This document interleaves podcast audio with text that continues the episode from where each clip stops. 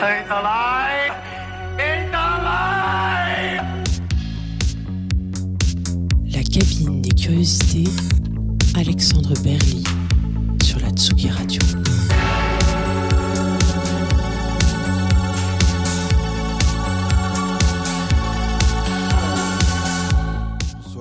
Bienvenue dans ce nouvel épisode de la cabine, ce nouvel épisode, cette nouvelle saison de la cabine des curiosités sur Tsugi Radio, l'émission qui pousse la porte du studio des artistes et qui s'y invite pour les écouter et regarder composer. J'ai le plaisir de recevoir aujourd'hui le musicien, producteur et compositeur Pierre Lefebvre aka C7. Ensemble, nous allons monter le fil de sa carrière et revenir avec lui sur les coulisses de la production de ses disques, comme sur son approche de la création. Bonsoir Pierre. Bonsoir Alexandre. Merci beaucoup d'avoir répondu à notre invitation pour cette première de la saison. Je vais euh, énoncer quelques, euh, quelques points marquants de ton parcours pour les auditeurs et les auditrices qui ne te connaîtraient pas. Qui ne te, te connaîtraient pas, pardon. Tu as sorti ton premier album en 2005, One Day at Home, sur le label Electronic Pop, qui sera suivi par un deuxième, Through the Window, en 2010 sur MVS, un troisième, Mirage, en 2014 sur P Stardust, Ça, c'est le label japonais, ça. Ah. Euh, oui. et le quatrième Layers sur le label Meteor Music. Tu auras beaucoup tourné notamment dans les pays asiatiques, tu auras collaboré avec Juliette Armanet, Yann Wagner et d'autres.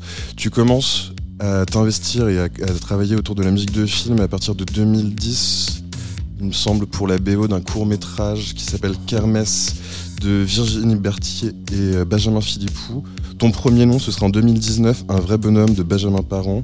En 2020, tu, tu, tu, composeras la musique de la série Netflix La Révolution et d'un docu sur euh, Canal Plus qui s'appelle Bastard Lion, euh, bande originale qui sera partagée avec Laurent Garnier. Tu aurais également fait une création au château de Versailles, qui est un peu euh, d'actu aujourd'hui avec la visite du bon vieux roi Charles III. Euh, et euh, en 2021, tu, tu, aurais- tu- tu fais la musique du film Mi, Miyubita de Noémie Verland qui sera intégré à la sélection officielle du Festival de Cannes. En 2022, ce sera le film Du crépitement sous les néons de Fabrice Garçon et Kevin Osona et une énorme activité pour la fin d'année 2023 et l'année 2024 puisque tu as un EP qui sort en fin d'année annonciateur d'un album en 2024 mais également la musique de la première série Paramount française qui s'appelle Le Signal. Le docu sur Malaysian Airlines produit par Society qu'on connaît assez bien par ici. Et surtout aujourd'hui la sortie du film Acide dont tu as composé le générique de fin qui s'appelle Futur de euh, Acide de Juste Philippot dont on va écouter la musique.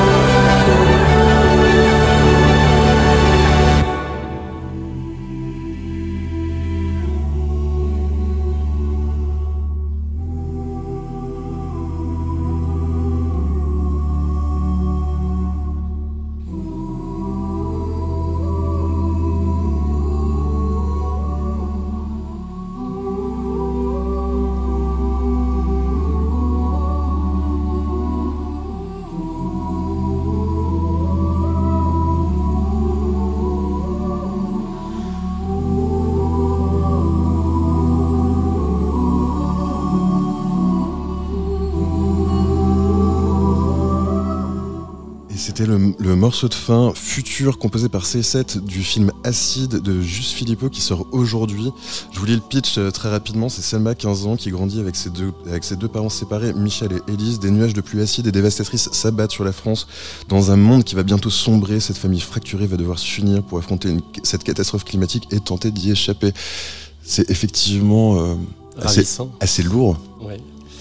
Mais euh, la question c'est est-ce que c'est différent de composer simplement le générique de fin alors que t'as pas composé la BO ou est-ce que ça pose pas particulièrement de soucis? Je sais pas si poser un souci, c'est le terme. C'est différent que de bosser sur un score de film parce que t'as pas les images, parce que t'as un générique de fin. Euh, parce que tu as, un réalisateur qui veut vraiment euh, aller sur un, un, autre, euh, un autre sentiment, mais tu n'as pas d'image. Donc c'est un exercice assez particulier. C'était euh, très enrichissant, mais c'était compliqué en fait. C'était la première fois que tu faisais ça, que compo- composer uniquement un morceau pour, euh, pour un film ou une, ou une série?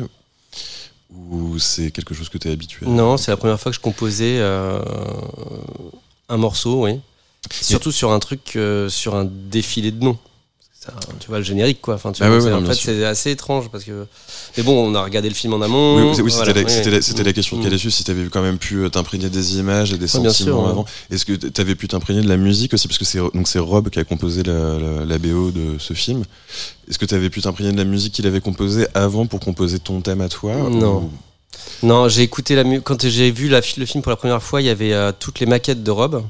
Donc, euh, donc j'étais imprégné de, De l'esprit. de l'esprit, mais euh, il y a une vraie, une vraie différence entre les maquettes et le, le, le- le score final euh, qui est assez monstrueux hein, au passage. Et, et au passage, euh, la musique dans le film est, euh, est vraiment très bien parce qu'il y a un énorme parti pris de pas sous-mixer la musique. Donc la musique est très très forte dans le film.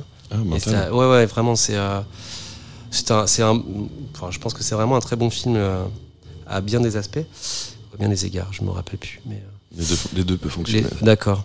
Euh, donc euh, voilà, donc non, je me suis pas inspiré de la musique d'Europe parce que justement, il voulait pas qu'on soit dans, dans cet univers-là pour, euh, pour, pour la fin. Donc j'ai juste, je me suis laissé guider par ce que voulait juste le réalisateur. Euh, et, euh, et puis euh, je me suis un peu laissé aller, mais ça a été, c'est pas, oui, c'est pas un exercice facile. C'était un peu une volonté de faire une sorte de clair-obscur, par exemple, enfin de trancher par rapport au corpus de tous les de, de tous les de toutes les pistes qui avaient été euh, qui avaient été écrites pour le film, ou c'est une volonté esthétique de faire appel à toi particulièrement? Tu, enfin, comment est-ce que ça s'est passé euh? Je pense qu'il y avait, euh, il y avait un dossier sur, ce, sur comment les gens allaient quitter le film. Ils n'arrivaient pas à trouver vraiment le- la tonalité, l'humeur et l'ambiance. euh, ils voulaient pas rest- ils voulaient pas que les gens soient sonnés. Je pense que le film se termine, les gens sont sonnés.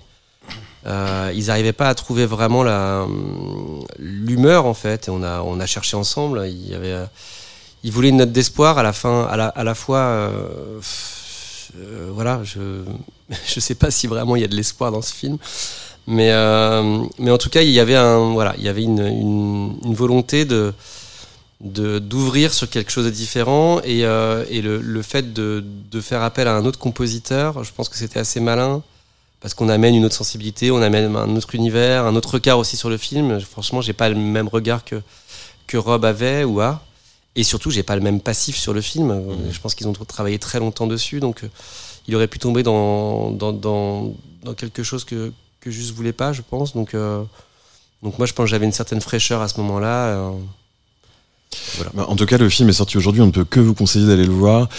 Et on parlera un peu plus tard dans l'émission de ton approche de la composition de musique de film. Pour l'instant, en fait, on va revenir un peu sur tes influences. En préparant cette émission, je t'ai demandé de m'envoyer quelques morceaux qui t'ont inspiré, influencé, voire les deux. Euh, euh, et parmi eux se trouvait ce morceau de Brian Eno, donc qui s'appelle An Ending. Difficile, voire impossible de résumer la carrière d'un artiste aussi majeur que Brian Eno. Euh, en quelques lignes, mais on peut dire de lui qu'il a, co- qu'il a collaboré avec les plus grands, de Roxy Music à David Bowie, en passant par Robert Fripp, David Byrne, Cluster. Il a aussi produit Laurie Anderson, Grace Jones ou Slowdive. Il a conçu le jeu de cartes Oblique Strategy, qui est un petit item euh, qui fait partie de beaucoup de studios de musique. Et il a aussi créé un genre à lui tout seul qui, est, qui est. Euh, on écoute donc un ending de Brian Eno et on en parle ensuite sur Tsugi Radio ensemble.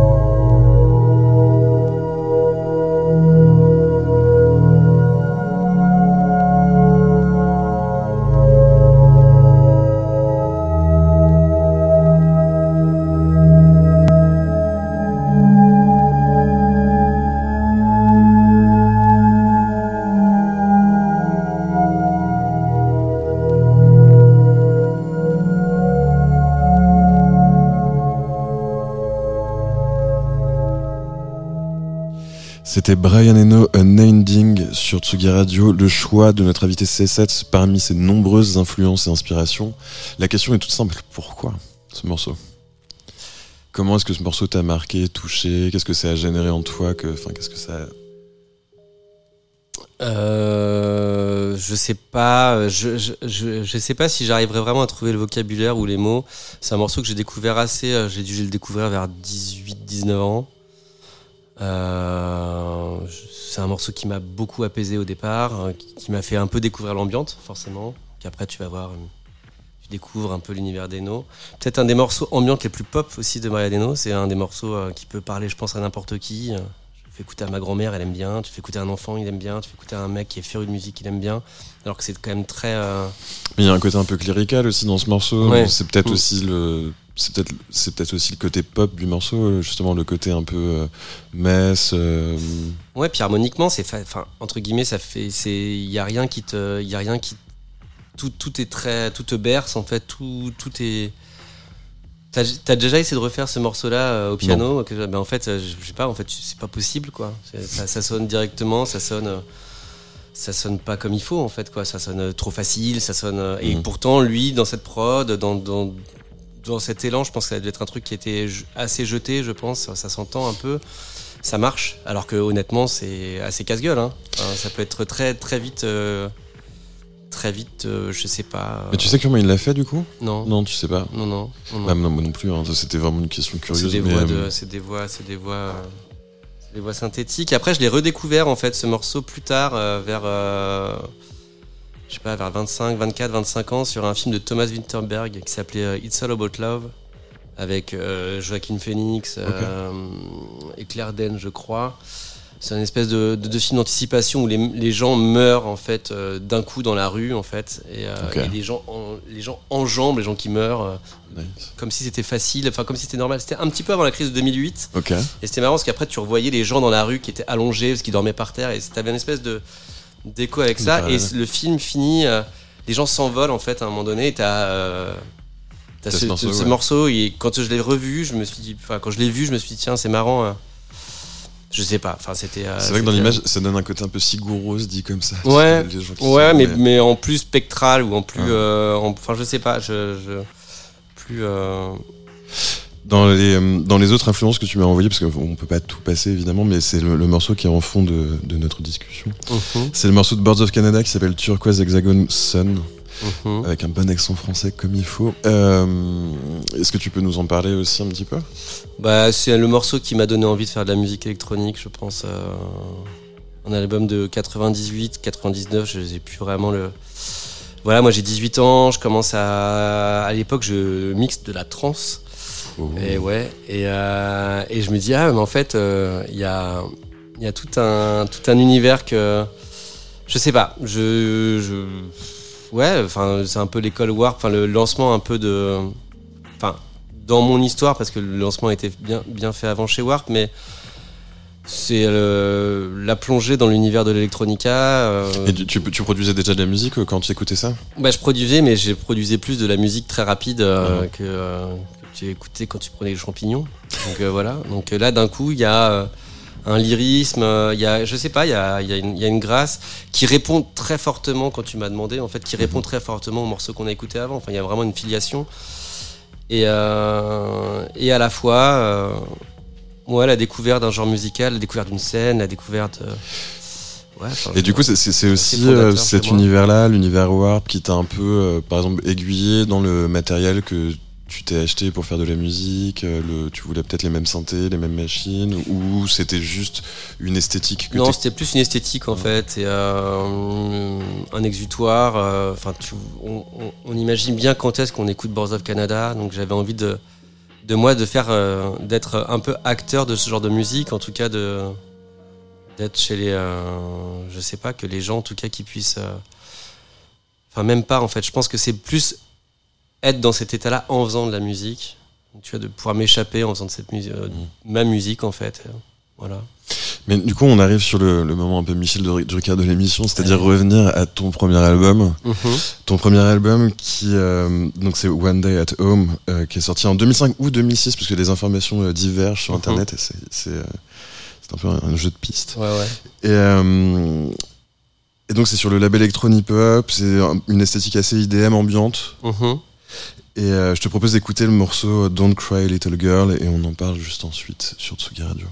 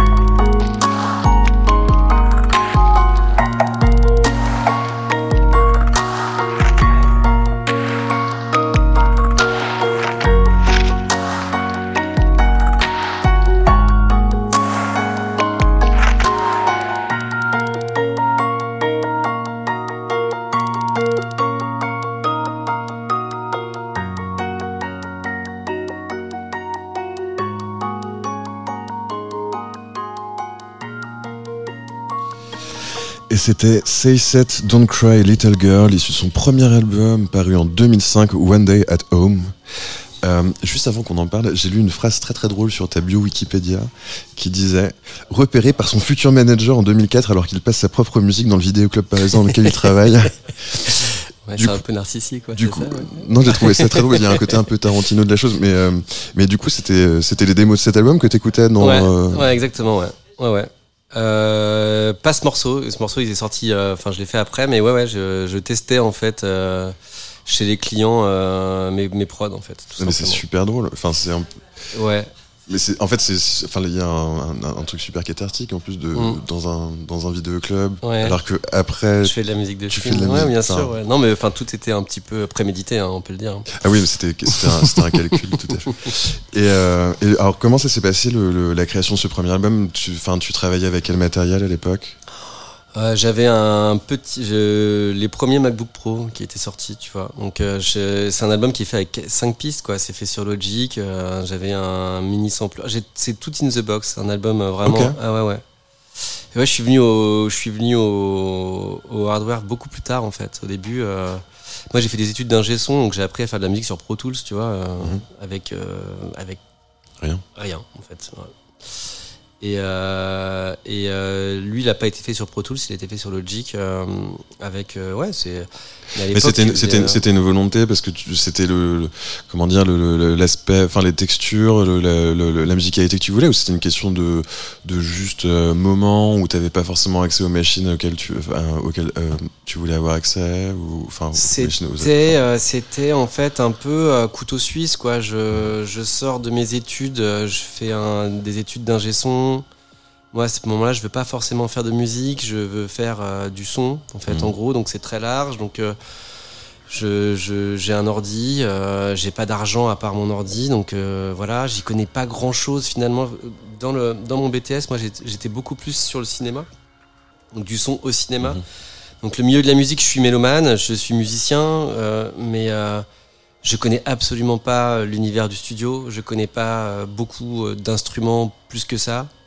Donc en fait, je fais un peu avec les moyens du bord, quoi. Je, je, je me pose pas 36 000 questions. En fait, j'ai un ordi, il y a des sons qui sortent de l'ordi, je fais OK, mais il y a 5 pistes parce qu'au bout de 5 pistes, ton CPU il, ouais, il crame. il crame. Donc euh, du coup, tu fais un peu avec. euh, mais après et tu découvres au fur et à mesure, en faisant ça, que ce que tu, que, ce que le son que tu prends, il émule une vraie machine, etc., etc. Ouais, ouais, et puis bien tu sûr. commences à découvrir un peu le- c'est le- l'effet ricochet quoi Voilà. Non mais c'est marrant l'histoire du MacBook Pro parce que j'avais reçu Étienne Jomay ici qui disait que lui il avait un je crois que c'était en 2008 donc euh, pas longtemps après toi mais il avait enregistré un album qui a été mixé par Carl Craig Mhm. et lui en fait il a utilisé le micro la prise micro de son MacBook Pro pour enregistrer ses Ouais. synthés tu vois. Enfin Ouais, du coup il y a ouais. y a un vrai truc euh, de cette période autour du MacBook Pro. Et euh, est-ce que tu te souviens un peu quel était le process enfin comment ça s'est passé quand tu as composé cet album? T'avais la volonté de faire un album ou c'était juste des expérimentations et t'essayais de faire de la musique? Enfin c'était quel- c'était quelque chose de très construit ou c'était vraiment une accumulation de de- d'ex- d'expériences d'expérimentation et Les premiers albums, enfin, de, de, de- d'expérience, même en parlant à pas mal, avec pas mal de gens, de, de tes premiers albums, en tout cas quand t'as la vingtaine, c'est quand même un peu le, le best-of de tes quatre dernières années, quoi. hein. Tu vois, il y a un truc un peu. euh, tu, tu expérimentes plein de choses, et puis au bout d'un moment, t'as plein de matières, t'en as beaucoup trop, et tu, tu fais une espèce de réduction, réduction. et- je, enfin, je, je sais pas s'il y a vraiment. Peut-être que je suis très candide comme garçon, mais euh, il y a pas, j'ai pas eu de volonté de faire un album hein, sur ce premier album. C'est vraiment, euh, tu fais de la musique parce que tu as besoin de faire de la musique. Je pense à cet âge-là. C'est un album qui a été composé essentiellement de nuit, parce que je travaillais la journée dans ce vidéoclub. Voilà, je faisais midi-minuit dans ce vidéoclub, et donc euh, je sortais à minuit, et, puis je faisais du son, quoi. Parce que j'avais besoin, j'avais vraiment. Bah, on, en, on en revient à l'exutoire, Birds of Canada, blablabla. Bla, Mais voilà, et donc du coup, euh, au bout d'un moment, j'ai de la matière, je la fais écouter. Je- en fait, je sais même pas pourquoi je fais écouter. Enfin, j'ai même pas de volonté à ce moment-là de d'exporter ma musique. Je, je, je veux juste savoir ce que les gens en pensent. Et donc je la passe dans ce vidéoclub. Il y a mon manager de l'époque qui passe à ce moment-là, qui écoute, qui me dit ah c'est pas mal et qui voilà. Puis après c'est parti. Mais euh, et après il me dit bah il faudra que tu fasses un album. Et tu là je- tu, tu lui dis bah écoute euh, j'ai du euh, manager quoi. bah voilà c'est ça. J'ai euh, j'ai 20 titres. euh, Qu'est-ce que t'en penses? Et puis t'en prends 10 et puis voilà. Mais tu disais que tu avais besoin de le faire écouter, mais parce que tu avais, besoin, d'a- enfin, avais besoin d'avoir le jugement d'un tiers, enfin d'avoir le, le rendu euh, d'un tiers par rapport à la, enfin, par rapport à l'appréhension que tu avais de ta propre musique. Ouais, une quête de légitimité, euh, tout simplement. Je sais pas, ouais, d'avoir, euh, d'avoir, euh, ouais, de, bah, de la musique électronique quand elle est pas dansante à cette époque-là, à cette période-là, tu peux pas faire de concert. Oui, c'est vrai que pas- t'as, t'as pas, t'as, t'as pas 36 000. euh, en 2005, on, est en- on était en pleine époque. Enfin, en tout cas, à Paris, c'était plutôt. Ouais, vois, c'était la euh, période électroclash plutôt. Ouais, euh, c'était voilà. assez. euh, une sorte de new wave testostéroné pour les plus jeunes qui nous écoutent. Mhm. Mais. euh, mais euh, c'est vrai que c'était c'était c'était un peu l'opposé, enfin le l'hémisphère sud de cette morceau, enfin de, de cette musique. Quoi. Ouais, donc voilà, je, Ou nord je plutôt, cherchais, mais- euh, ouais. je cherchais juste un moyen peut-être de diffusion. Je savais pas trop comment faire, et puis j'ai eu pas mal de chance, quoi, parce que Mm. voilà, il y a eu une personne qui est rentrée au bon moment, mais euh, Les hasards peuvent être heureux. On va faire un petit bond dans le temps et on va, on va, on va, on va jumper sur euh, ton troisième album, donc Mirage, euh, qui est sorti en 2014 sur un label japonais dont je pourrais non, il est sorti sur Meteor Music en France et euh, j'ai une licence au Japon. ouais, Ah, autant pour moi. Bah, du coup, c'est Discogs qui m'a trompé, mais euh, je, je- Euh, je- non, non, parce qu'en fait, ouais, le, le physique, le physique a dû être pressé à plus d'exemplaires au Japon qu'en France, sûrement. Donc du coup, voilà. Tu dois avoir, Mais en tout cas, euh, il sort presque 10 ans après le premier, puisqu'il sort en 2014 et que ton premier album était sorti en 2005. Et on sent vraiment une, une réelle évolution dans le dans l'esthétique qui est développée. C'est un peu, c'est plus electronica, c'est plus frontal et un peu plus mûr. euh, C'est le merveilleux jeu de mots qui me permet d'annoncer le morceau Ayrton Senna qu'on écoute tout de suite sur Tsugi Radio.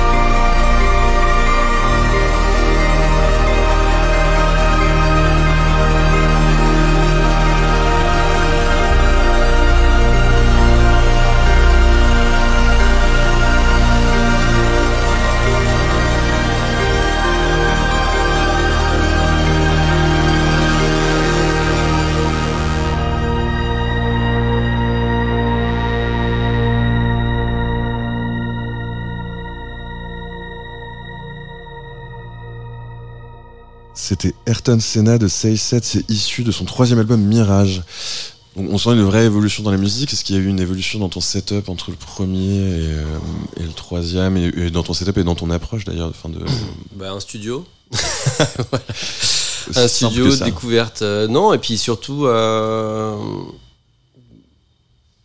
bah, d'autres horizons musicaux d'autres intérêts tout ça ça s'empile et puis et puis ouais et puis je pense à un, un désir de production un désir de, de tout faire soi-même donc de, de, de, prendre du temps. Et puis c'est passé dix ans surtout entre les deux quoi. Et entre les deux il y a eu un seul album. Mhm. Donc j'ai mis du temps. Je mets beaucoup de temps je pense à, à être satisfait.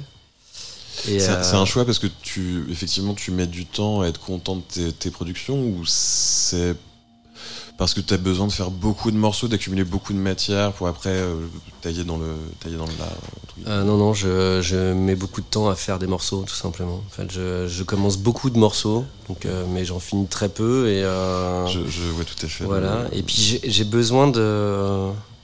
Alors je sais pas, je, je, peux pas prédire l'avenir, mais j'ai besoin de pas faire la même chose. Mhm. Et à la fois, euh, les gens qui me connaissent me disent que c'est toujours la même chose. Mais en tout cas, intimement, je suis persuadé que c'est pas la même chose. Donc c'est le plus, c'est plus important pour moi. Donc, euh, Ah carrément. mais ça, c'est voilà. un peu le classique euh, des, euh, des, des gens qui écoutent ta musique, même si toi, tu as l'impression de faire de la cumbia, par exemple, les gens disent, mais non, mais tu fais toujours la même chose. C'est assez particulier. Donc voilà, donc euh, d'avoir quelque chose à raconter sur c'est marrant de dire ça, tu sais, sur de la musique instrumentale, euh, d'avoir quelque chose à raconter de différent. En tout cas, d'avoir un truc. J'ai pas envie de faire deux albums pareils. euh, Mais après, donc, sur euh, cet voilà. album, il y avait des featuring vocaux aussi. Ouais, mais sur l'album d'avant aussi. Mais c'était un peu ma, ouais, mon, mon essai à la pop, un peu. Et, et que, Enfin, que- pop, ambiante. Ouais, bah si, le, le, le- le duo avec Juliette, il est quand même assez pop. le duo avec Yann est assez pop aussi. C'est vrai. Euh, Enfin, pop. C'est vrai qu'on peut vois. noter la présence de Yann Wagner, qu'on Ouais. connaît bien aussi dans Mhm. cette émission. Voilà. Euh, donc, euh, t'as quand même une, une volonté, en tout cas, d'avoir. euh, C'était- l'intervention d'Antoine Dabrowski, le directeur d'antenne, n'est-ce pas, qui, interrompt les invités.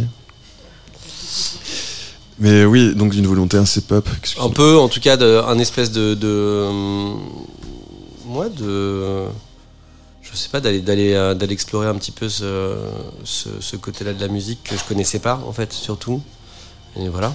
Et est-ce que l'é- l'évolution de la musique, elle est aussi liée, enfin tu parlais de ton studio, mais c'est aussi lié à, à, hum, tes outils de travail, Mhm. que tu, c'est ce qui t'a, permis d'évoluer, ou c'est vraiment purement euh, tes influences, l'esthétique, le fait de, enfin l'intégration de ce que tu écoutes, tout ça? Non, il y a, oui, il y a, il y a- il y a mon, enfin, il y a, il y a les instruments que j'ai que j'ai achetés au fur et à mesure, que, qui m'ont intéressé, d'autres sonorités que je connais, enfin, tu vois, que je connaissais pas ou que je pouvais, que j'avais pas accès avec euh, mon petit MacBook Pro de, quand j'avais 20 ans.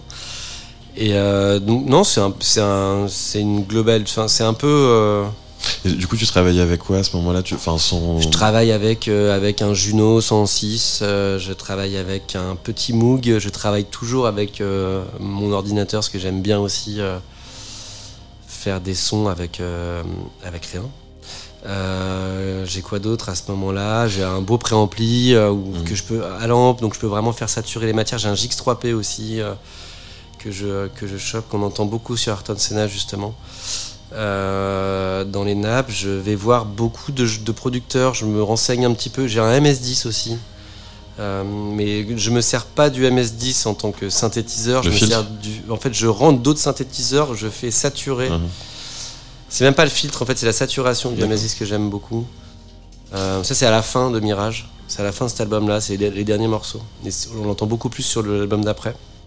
Mais du coup, c'est un vrai plaisir pour toi de programmer des VST ou de construire tes propres synthés, par exemple, sur Reactor ou ce genre de choses c'est une- pour toi, ça fait vraiment partie de la recherche et vraiment Ouais. partie de de ce qui t'inspire, le- l'aspect programmation de la chose. Ben, c'est même pas de la programmation de VST, c'est plus du traitement numérique de, de son. Donc, euh, je, soit j'enregistre un vrai synthé, euh, soit j'enregistre un VST, mais c'est là où la recherche et là où le travail sur le laptop est intéressant pour moi, c'est une fois que c'est enregistré, c'est le traitement. Mhm. Le séquençage, le reséquençage, le re- euh, travail à la matière en fait. Le VST en soi, euh, Oui. c'est juste, c'est juste une source, une source sonore qui peut être Peu importe le flacon, finalement. voilà. C'est le, le- le traitement que tu mets dessus, Mhm. le, le, rep- le process, le reprocess, le reprocess, le pitch, le dépitch, le machin. C'est ça qui, qui m'intéressait, mais c'est pour ça que je viens un peu de cette école-là où que l'électronica m'a plu euh, au départ, en fait. Après, Je- c'est beaucoup d'expérimentation aussi, donc forcément, ça Mm. prend du temps. Ça, ça explique aussi en partie pourquoi tu mets du temps. Enfin, si tu cherches les coups là, c'est difficile de prévoir en fait ce que tu vas faire un peu. Enfin, tu vas par exemple euh, ressampler des choses que tu as pitchées pour les dépitcher après, les ressampler. Enfin, c'est le côté un peu, tu sais, comme pour les graphistes, euh, photocopier des photos Mm. jusqu'à ce que- jusqu'à ce que l'image s'érode et que ça, ça Mm. crée une sorte de texture euh, différente. Bah peut-être, ouais, c'est trouver. Mais de toute façon, déjà aussi trouver une- la sonorité de l'album. C'est très, Ouais, très, très, très. c'est pour moi, c'est assez. c'est ça d'abord qui va faire que je vais mettre 4 ans à.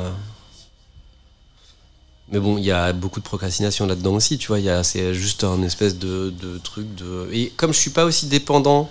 Ouais, mais la procrastination, c'est un travail aussi. Enfin, tu réfléchis. non, mais je veux pas du tout. euh, comment dire Non, mais oui, tu, c'est un process. C'est dire. un process, un peu oui. long, euh, ou plus ou moins long. Tu réfléchis euh, beaucoup quand même, enfin de manière consciente ou inconsciente, mais tu sais, enfin ça évolue en tout cas. L'idée évolue.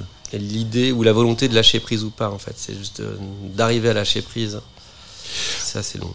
On va faire un petit saut dans le temps encore pour arriver au moment de ton quatrième et dernier album, qui date de 2021, donc Layers. Euh, il marque un petit tournant dans la conception de disques parce que tu commences à intégrer les enfin, une certaine approche que tu réussis à acquérir via ton travail autour de la musique à l'image. Il y a aussi des morceaux d'ambiance, il y a des morceaux un peu plus techno, un peu plus euh, euh, enlevés, on va dire. Mhm. Et euh, notamment aussi euh, les- des, des morceaux euh, encore plus enlevés, enfin dans la version étendue, puisque c'est les, les sleepless versions qui sont plus Mhm. les versions du live. Mais on en parlera juste ensuite. On écoute donc le morceau titre Layers sur Tsugi Radio avec notre invité Seiset.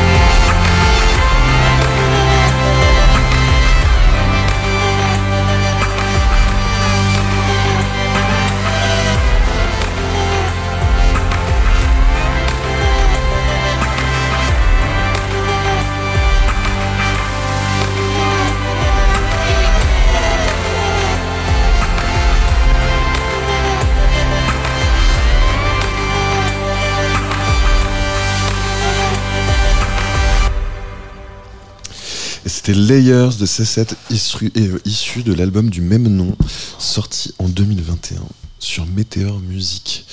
Euh, donc du, enfin, du coup, c'est ton, c'est ton dernier album en date, qui a eu une certaine portée après, mais on en parlera au moment opportun, puisque ça a été aussi le, le fondement d'une des BO que tu as Mhm. construite pour un film.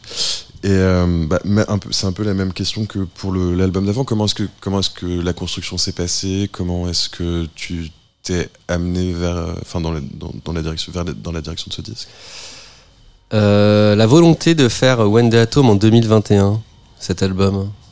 Tu vois, c'est marrant, hein. Et alors que personne l'entend, mais moi je l'entends. C'est de revenir déjà.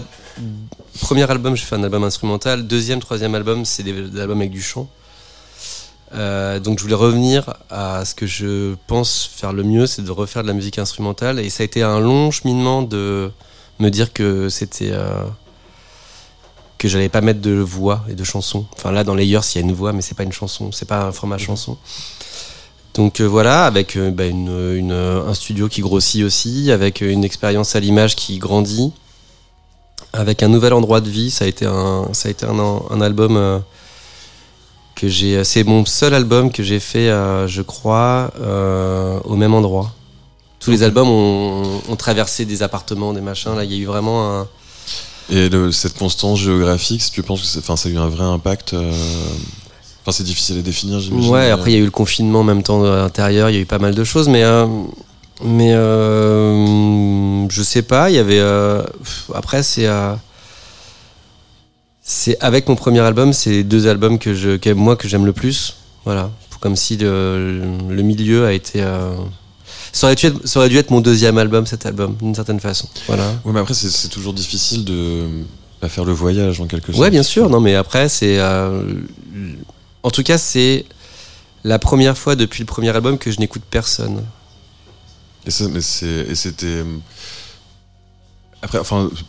le- Enfin, pour revenir sur ce que tu disais au début de l'émission, c'était une vraie volonté pour toi de faire écouter ta musique, apparemment, Ouais, ouais. de- Mmh. de- de- Mmh. d'aller chercher un peu le, le les retours, enfin les feedbacks. Mhm. euh, De chercher du public, pas forcément de chercher du feedback. Enfin, en tout cas, euh, un public qui n'était pas un public euh, de gens du métier. Tu vois ce que Ah. je veux dire?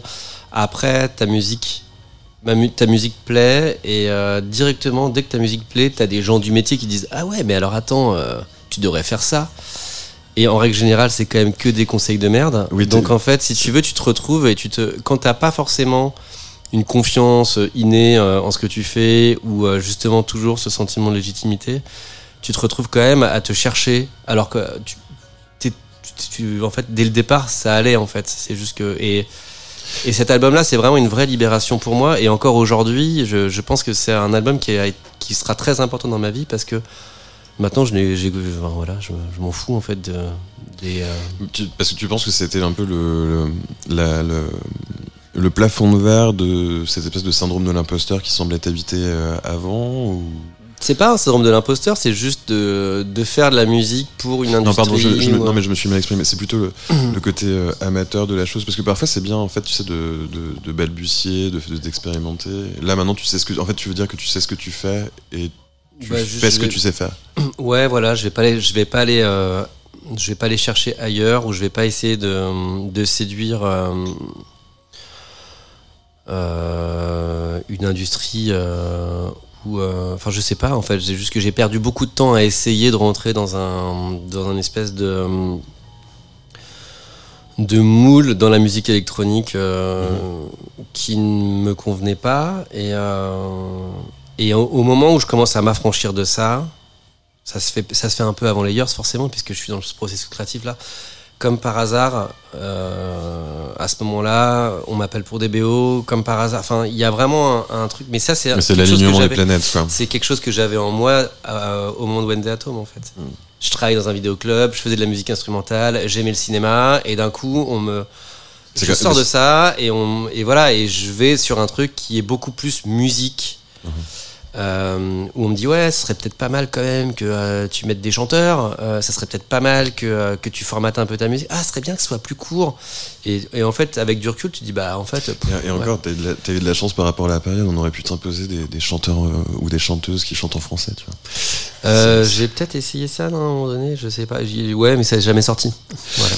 Mais euh, et en fait, du coup, sur la version étendue de cet album, il y a des sleepless versions parce que tu joues en live aussi. Mhm. Et comment est-ce que tu comment est-ce que tu construis en fait euh, ces versions forcément un peu plus euh, comment dire toniques des, euh, des des morceaux que tu composes. Enfin, c'est quel, quel est ton process d'adaptation en fait entre tes compositions originales du disque et la manière dont tu les transformes pour les jouer en live? Bah, je veux que ça soit plus. euh, comment ça tu, tu me parles techniquement parlant en fait on- Non mais en fait on- c'est juste ton- la manière, enfin de la manière dont tu conceptualises la chose. Enfin est-ce que c'est juste euh, par exemple un peu musclé euh, la partie rythmique? Est-ce que c'est vraiment aller chercher de nouvelles textures? Est-ce que c'est réarranger les morceaux? Il y a beaucoup de, il y a beaucoup d'improvisation dans mon live, pas forcément sur la, pas forcément sur la structure des morceaux. C'est des morceaux qui sont à- enfin, à une minute près de, de chaque morceau. C'est des morceaux qui ont à peu près la même structure pour que les gens euh, reconnaissent un peu la chose. Mais dans les sons, c'est très improvisé. Donc les synthés, par exemple, j'utilise pratiquement que des synthés sans preset en live. Donc tout est, euh, tout est refait un peu à la main et tout bave. Il y a rien qui, euh, je sais pas, ça grince quoi. Ça Non, grince, ça l'arsène, ça. T'as des bruits de, tu sais, ton filtre qui, euh, qui Ouais. craque parce que euh, t'as pas mis, euh, tu l'as pas huilé avant là. Tout, tout est baveux et à la fois très maîtrisé. Donc, euh, et je construis mon live, mais c'est pareil. J'ai la même session live depuis 2014 ou depuis 2010. C'est la même session qui, qui, qui est, qui en fait, j'ai enlevé des trucs, j'ai remis. Donc même ma session, c'est le bordel. Et il y a un espèce de foutoir là-dedans que j'aime beaucoup. Et je branche tous mes synthés dans la session. Je- enfin, mais mes synthés vont pas directement chez un son. Tout rentre dans ma carte son. Tout est complètement euh, sidechainé. Euh, ça fait une espèce de vieille mélasse en fait que j'aime beaucoup. Donc c'est très brut. Et à la fois, euh, bah, tu vois, c'est une session live. Donc en fait, il y a rien qui dépasse en même temps. C'est très bizarre en fait. Y a une Donc espèce de- juste un stéréo. euh, non, j'envoie pas un stéréo en fait, j'envoie après je rééclate et j'envoie Ouais, euh, stem, stem par stem, mais c'est processé avant par moi. Ok. Bon, après c'est mon côté un peu contrôle fric donc euh, mais voilà. Et si à un moment donné je à un moment donné ce que je faisais, je le fais plus parce que c'est pas très on peut avoir mieux en termes de rendement sonore, mais à un moment donné, j'éclatais ça dans une DJM et je, je faisais euh, mon mix dans la DJM et je renvoyais un, un deux pistes euh, à l'ingé son. Mais Ouais. bon, là j'ai un ingé son, ça se passe quand même très très bien. Mais le process euh, est fait euh, par moi. je sais pas. Et quand tu, euh, mais on est d'accord que quand tu composes, tu penses, euh, enfin, tu penses pas du tout au live. Tu pensais à écrire la musique et tu, Mm. tu- le live, c'est un peu le. Layers, j'ai pensé au live, beaucoup Et- plus. ouais. Mais c'est vraiment un, al- un album charnière parce que euh, avant, euh, on l'a esquissé euh, très rapidement, mais avant que je découvre Boards of Canada, je faisais de la techno. Donc en fait, il y avait un truc de. il y avait, y a une volonté dans cet album-là de, de penser aussi au live, de penser à des choses peut-être. Il y a des morceaux beaucoup plus binaires. Alors on l'a pas écouté, mais il y a des morceaux qui sont où t'as un beat, c'est en 4/4, des trucs comme ça. Chose que j'ai jamais fait avant, mais que j'ai fait dans ma vie d'adolescent. Donc, donc il y avait, il y avait une projection sur le sur la prestation scénique. Dans, dans, dans ta carrière, tu as aussi réalisé, réalisé une multitude de remixes, euh, notamment pour des artistes ou des groupes tels que Phoenix, Anorak, on en parlait en euh, Block Party, Irene Drezel, Mansultia ou encore Nouvelle Vague, dont je te propose d'écouter ta version donc, du morceau Akobi So Happy, et après on t'a parlé de ton approche de l'exercice. T'as pris.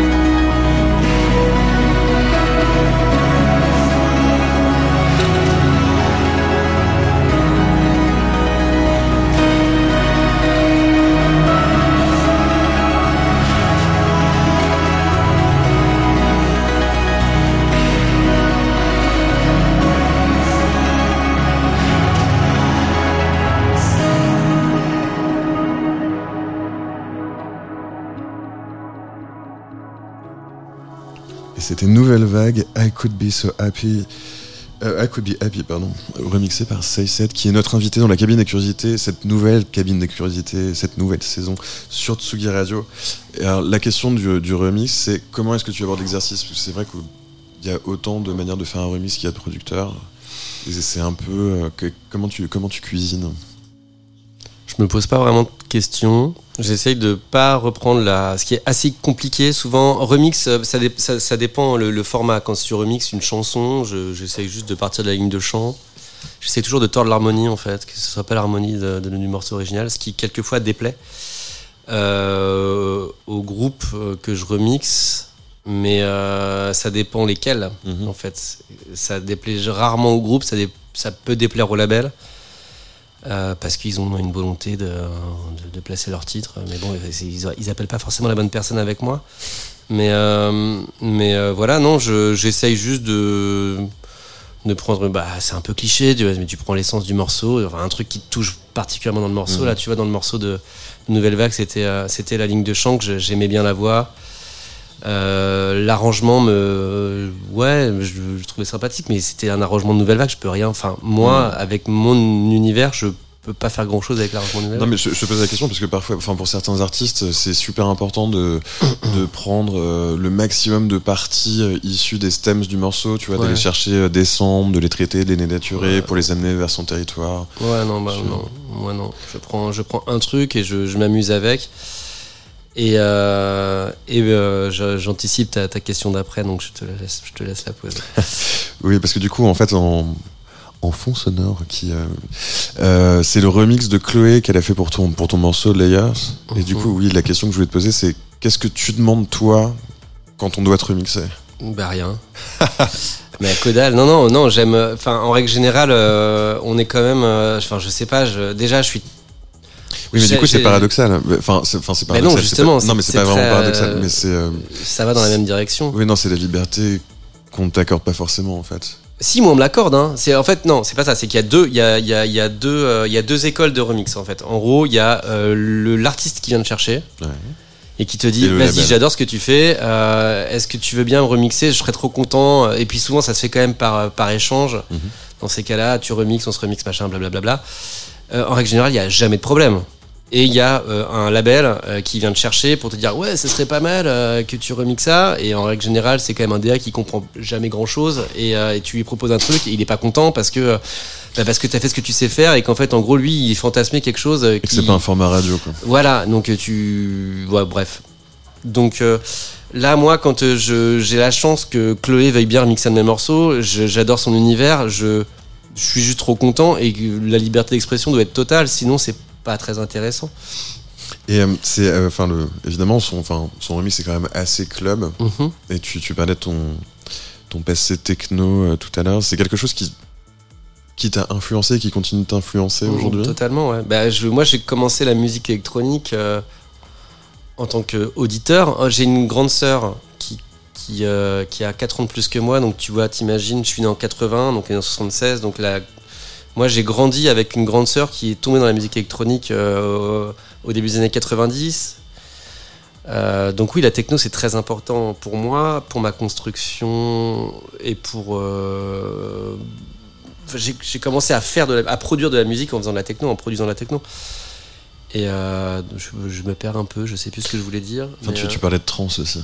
Ouais, bah après ça c'est un, c'est un faux pas, mais c'est un faux pas assez trendy maintenant, donc j'aime bien. C'est un truc qu'on aurait, j'aurais pas pu en parler il y a il y a huit ans. Maintenant, je trouve ça génial de dire que j'ai aimé la trance. Bah, ouais, mais après, il y a aussi, la, tu sais, la trance, euh, le, le- c'est plutôt le, le côté belge de la chose, mais la, la trance ralentie, tu sais. euh, il y a- Ouais. Il y, a toute une scène où il joue les vinyles de trance, euh, au lieu de les jouer en 45, il Ouais. les joue en 33 plus 8 Ah sur le pitch. génial.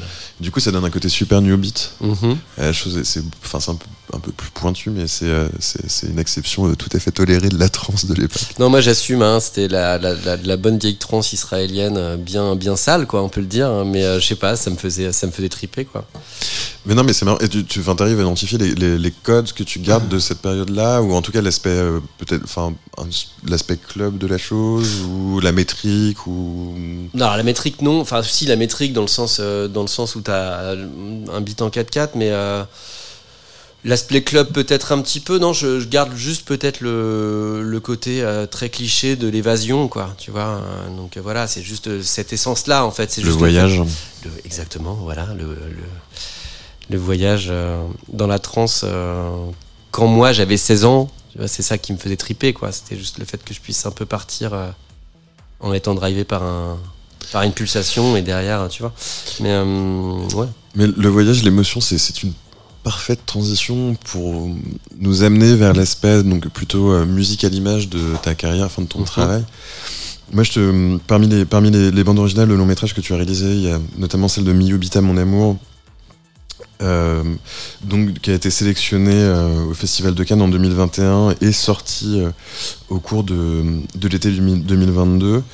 Euh, je te propose d'en écouter le, le- le morceau La Nuit et, euh, et- et d'en parler euh, juste ensuite sur Tsugi Radio.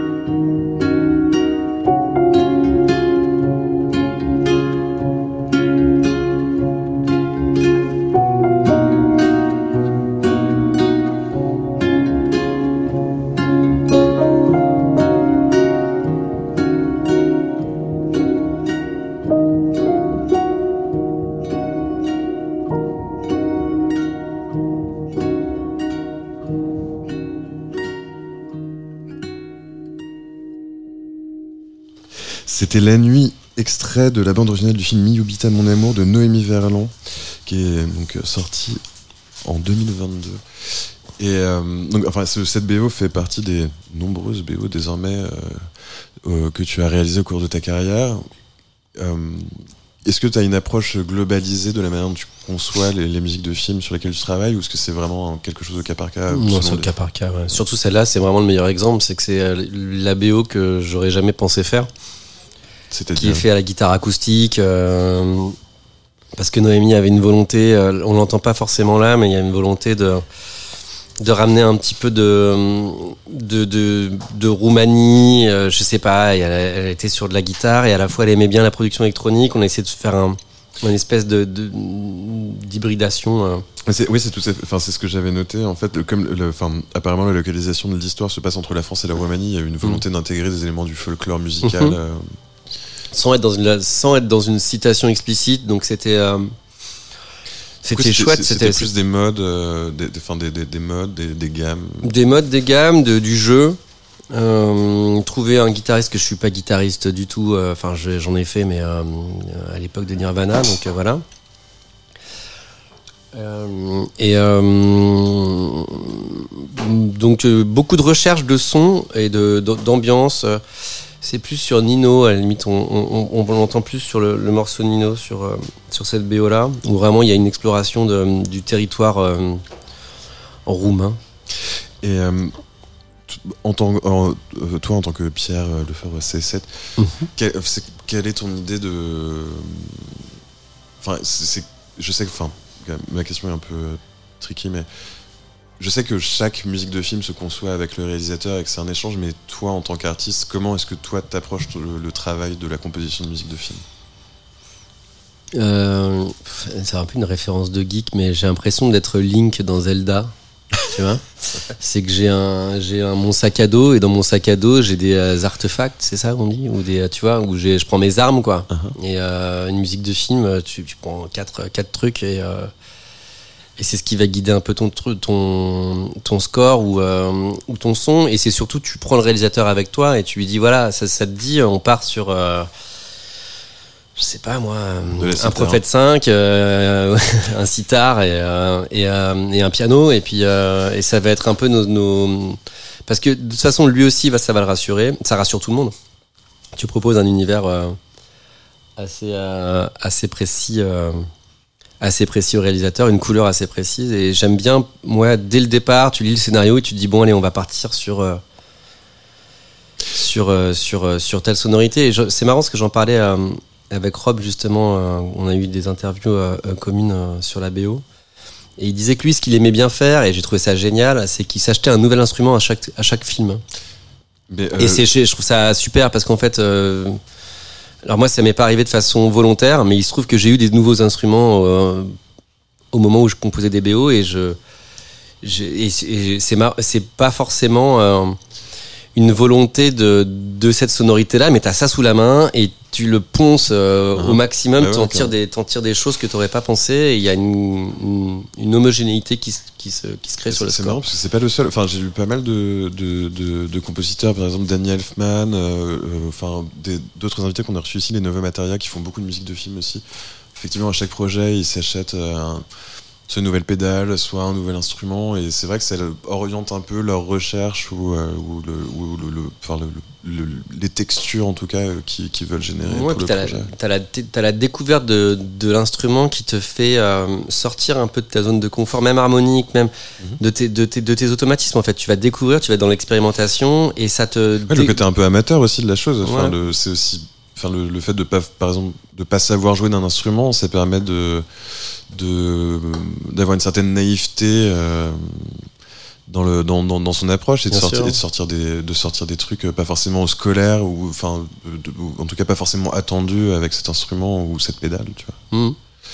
Mais euh, on va. euh, en de- fin 2022 fut une année assez productive, en tout cas en termes de sorties pour euh, des, des projets sur lesquels tu as travaillé. Tu as aussi travaillé sur des documentaires, notamment euh, sur un, tra- un, un documentaire qui est paru sur France Télévisions, qui s'appelle Au plus près des requins.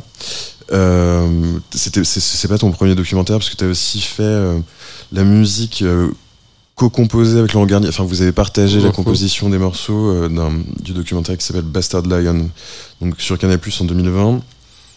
Là, on va écouter le, le- le morceau Underseas du documentaire euh, de Pauline Niettard et Frédéric Fèvre, euh, diffusé sur France Télévisions. Donc, et on en parle juste après.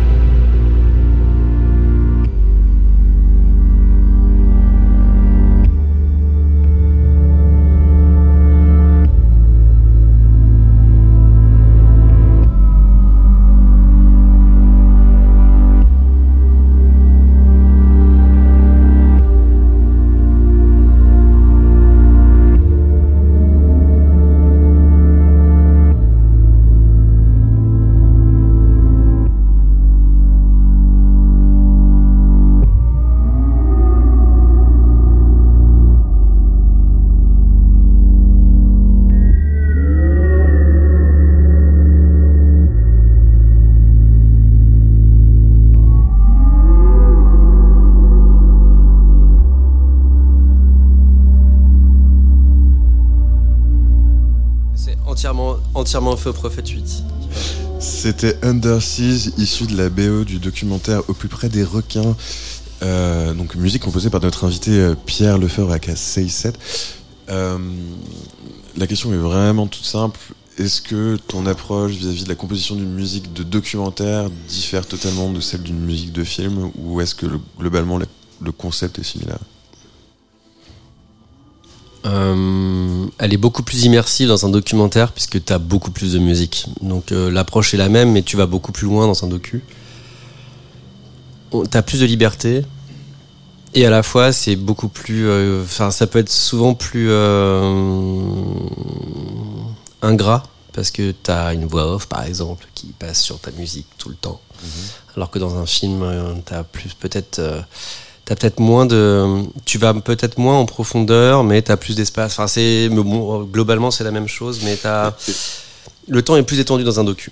Et tu veux dire que le fait de savoir qu'une une voix off intervient par-dessus ta musique, ça te bride en termes de composition ou Non, pas du tout, parce Non. que tu l'as, tu l'as pas, toi. En fait, souvent, Ouais. tu, tu composes avec soit une voix témoin, soit du texte ou un truc comme ça. et- Ah, tu composes avec une voix témoin? Ouais, souvent il y a une voix témoin, il n'y a pas la, il y a pas la voix définitive, et souvent surtout euh, t'as pas de voix, t'as rien, tu composes sur, on te dit ah là il y a une super, euh, super séquence, euh, enfin t'as une séquence, tu vas faire de la musique dessus et toi t'as rien, t'as juste des images et t'as pas Ok. de son et tu, donc tu vois, tu vois, tu vois le documentaire comme, euh, c'est pas comme un film, un film t'as les dialogues directement, bon et après t'as de la post synchro ou pas, mais t'as, hum, t'es vraiment ancré dans le réel, alors que sur un docu souvent t'as hum, les bruitages sont faits après, ou t'as pas forcément le son direct, ou enfin tu vois un film sous, sous l'eau, euh, Mm. pas de son quoi. Mais euh, justement, en fait, euh, la, dans, dans ton approche de la composition, tu composes vraiment en regardant l'image avec tes mains sur le clavier ou tu définis euh, avec du coup surtout, enfin moi c'est en fait c'est le fait de parler de quelque chose sous l'eau où il y a quelque chose d'un peu euh, nébuleux, enfin euh, hors de la gravité, on va dire. Euh, est-ce que ça enfin est-ce que tu composes du coup avec les mains sur le clavier avec pas forcément de notion de tempo, de notion de grille, euh, enfin c'est quelque chose que tu fais vraiment au, au fil de l'eau ou euh, ou c'est tu, tu gardes quand même une certaine structure formelle, euh, enfin ou formalisée de la musique et tu construis par dessus. Je fais les deux. Des C'est euh, nul hein, comme réponse, mais euh, tu, ouais, il y a vraiment le truc au fil de l'eau. euh, ça dépend des séquences, ça dépend de beaucoup de choses, mais j'aime bien vraiment faire un truc en dehors de la grille, en règle générale, ju- jusqu'au moment donné où tu trouves un un moment de bascule et là tu te dis bon là il faut que je structure la, la chose, mais partir de rien c'est quand même vraiment, c'est quand même c'est quand même assez jouissif. Et puis ça s'entend. Crois qu'il y a vraiment il y a un truc qui s'entend de. Du coup, tu penses que c'est un rendu plus organique? Ouais, et puis moi j'aime bien. euh, Enfin, j'aime bien faire de la musique sur les images parce qu'il y a beaucoup de producteurs qui font de la musique, qui donnent ça aux monteurs et les monteurs montent sur la musique. Moi j'aime l'inverse, quoi. J'aime vraiment, j'aime, euh, j'aime bien faire de la musique sur de l'image, quoi. Ça me, ça me fait. euh, Enfin, je, ouais, je, je prends vraiment mon pied là-dessus, quoi. Mais parce que tu, tu- parfois le script n'est pas suffisant pour, euh, pour t'inspirer? Ou c'est vraiment plus le confort de travailler sur la matière et de, de, de venir euh, sous-tendre euh, l'émotion, la situation? Comment ça, le, les scripts est pas. euh, Non, mais pas, pas- pas pour la musique de film. Tu, avant de faire la musique, j'imagine que tu lis le script. Oui, bien sûr, mais j'aime bien. Non, non, mais c'est des, des façons de composer. Il y a des gens qui aiment bien, qui aiment bien, qui voient les images, qui lisent le script, qui voient les images et qui après ça euh, du techniquement parlant, qui font de la musique à côté. Et, euh, et qu'ils envoient la musique au monteur, et le monteur remet la musique sur les images, remonte à, ouais, à et fait l'édit lui-même. fait l'édit lui-même. Ça, ça dépend de la notoriété de- du compositeur, souvent. Et, euh, et voilà, moi, j'aime bien, euh, j'aime bien euh, avoir vraiment le, ce que le monteur euh, voit comme temporalité dans la scène.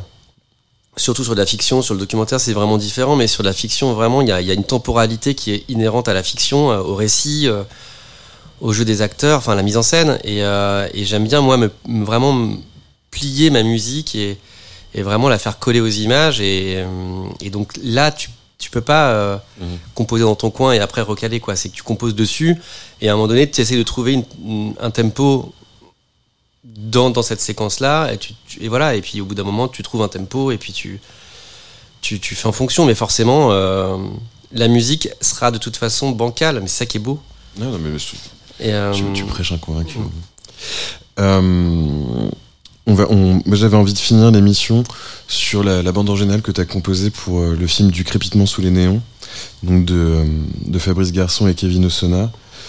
Euh, je te propose d'écouter donc le, morceau de Disparition et on en parle juste après.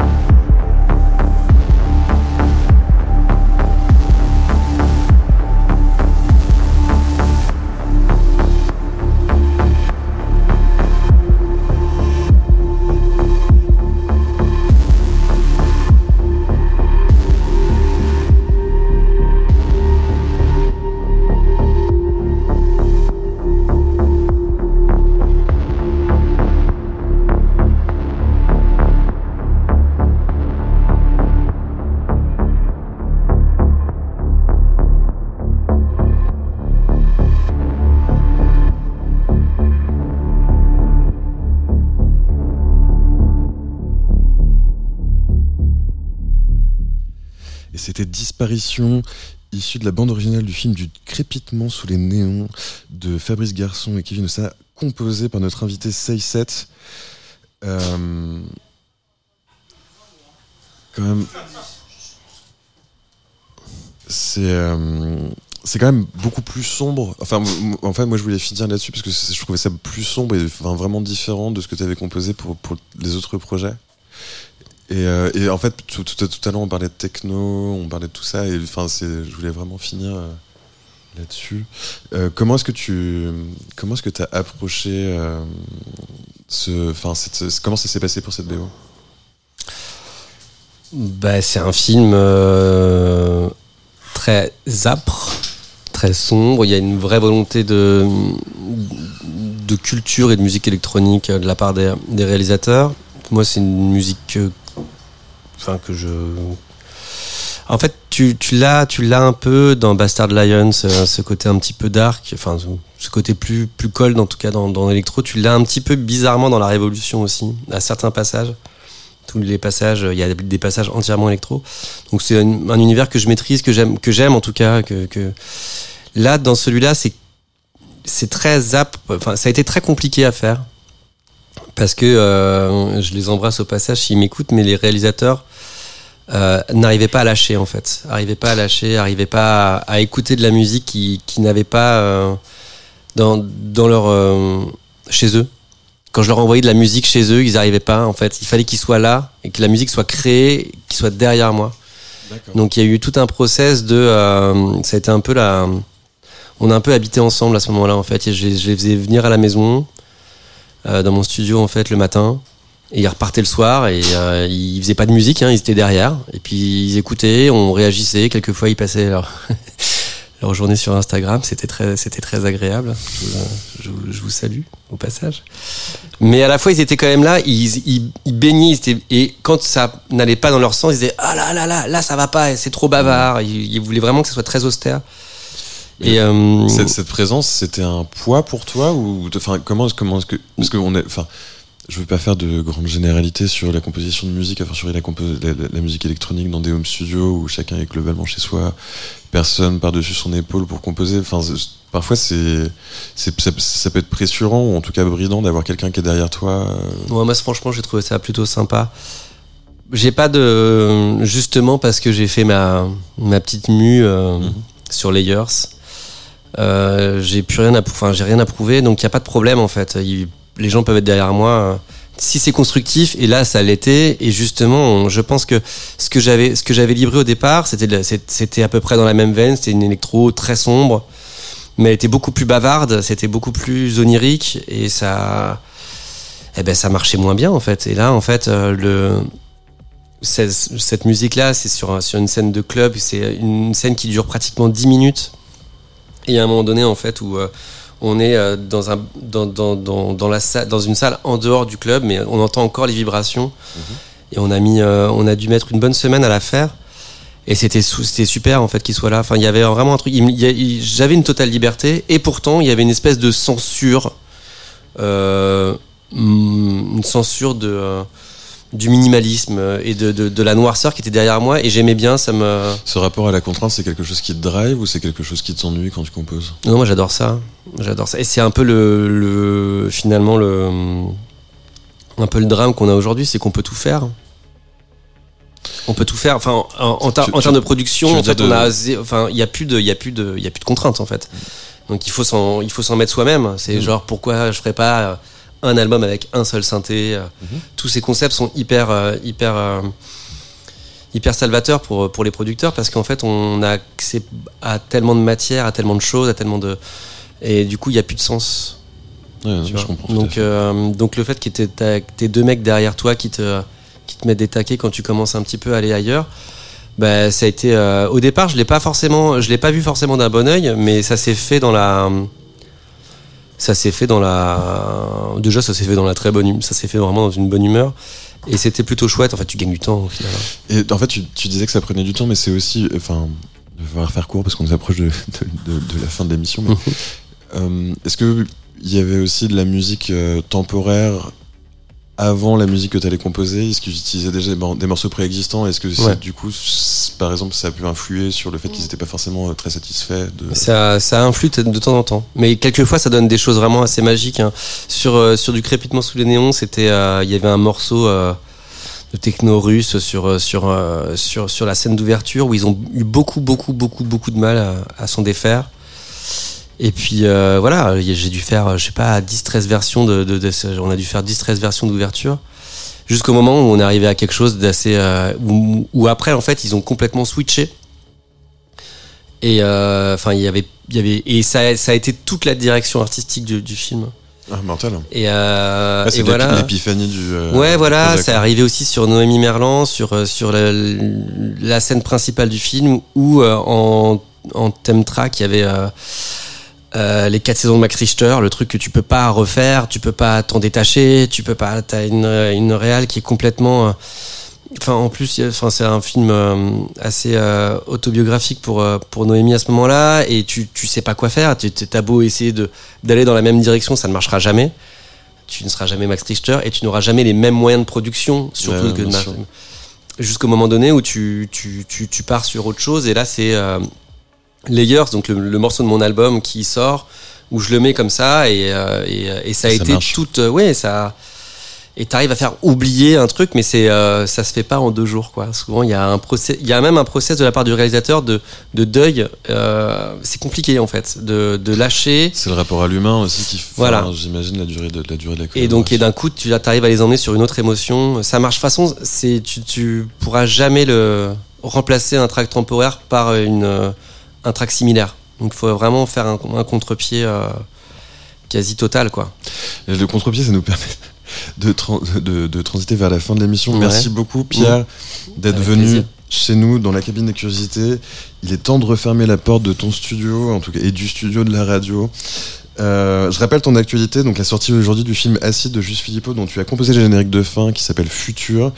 Tu as aussi un, un EP euh, à venir en fin d'année, un album en 2024.